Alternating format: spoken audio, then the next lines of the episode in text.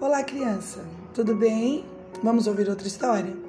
Essa é a história de Jacó, quando ele se encontra com Raquel, que está em Gênesis 29, do 1 ao 30.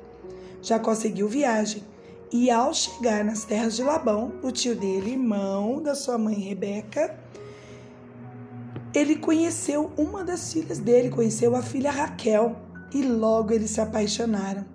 Seu pai Labão, pai da Raquel, ficou muito feliz em conhecer o sobrinho e disse a ele: Já que agora você vai ficar conosco e trabalhar em nossas terras, me diga qual salário você quer.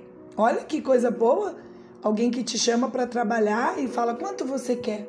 Às vezes o papai e a mamãe fazem isso, né? Me ajuda a guardar a louça, eu vou te dar umas moedas. Me ajuda a lavar o carro, eu vou te dar um dinheirinho para você guardar no seu cofre. Não é assim? E aí, Jacó, como ele gostava muito da Raquel, ele respondeu: Eu quero trabalhar sete anos para poder me casar com a Raquel.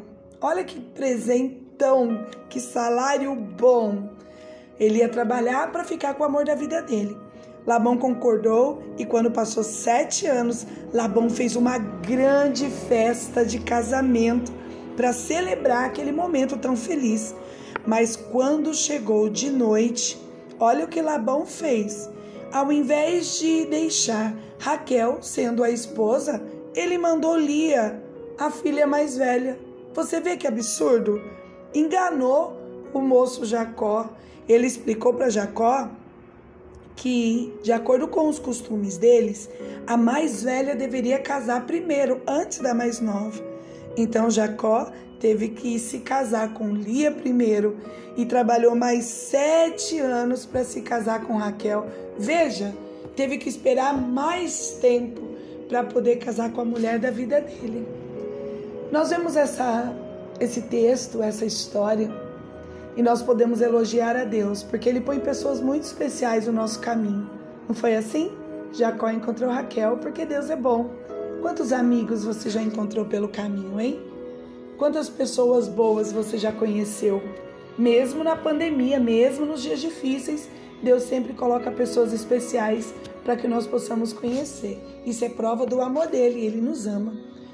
Confesse se você já sentiu raiva por esperar uma coisa e receber outra. Você pensa por um momento. Jacó esperava que na noite do casamento a noiva fosse Raquel, mas foi Lia. Não era o que ele esperava. É como a gente que no aniversário espera por um videogame, por uma bicicleta e recebe uma bola ou uma boneca. A gente não fica muito bravo? Confessa isso para Deus, tá bom?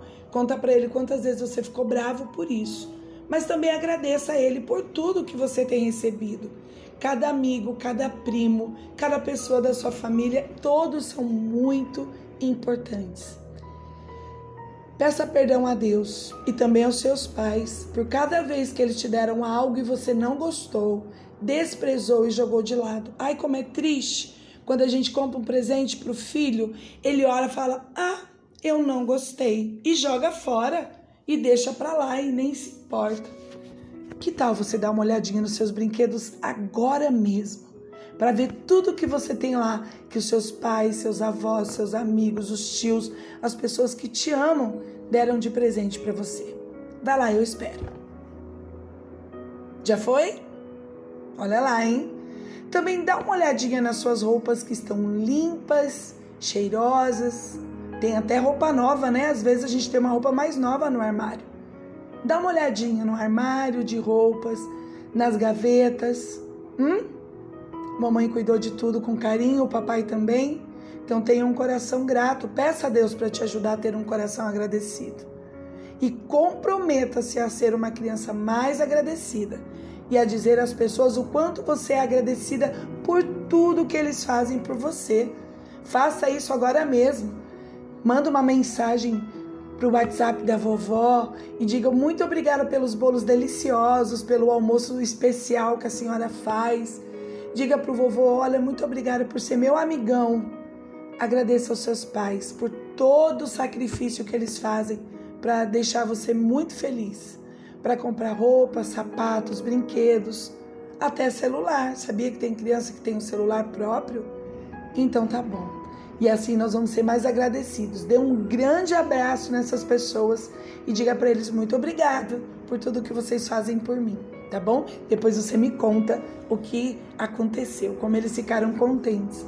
Mas também comprometa-se a ser agradecido a Deus também. E diga para Deus, Senhor, olha, eu vou ser agradecido sempre. Vou ser uma criança agradecida todas as vezes, porque eu quero agradar teu coração. E aí você vai chamar o teu amiguinho e vai contar para ele essa história e vai explicar para ele como ele pode ser uma criança agradecida e como isso vai fazer o coração de Deus e dos pais dele muito mais felizes. Combinado? Então tá bom. Então um beijo para você, fica com Deus e até a próxima. Tchauzinho.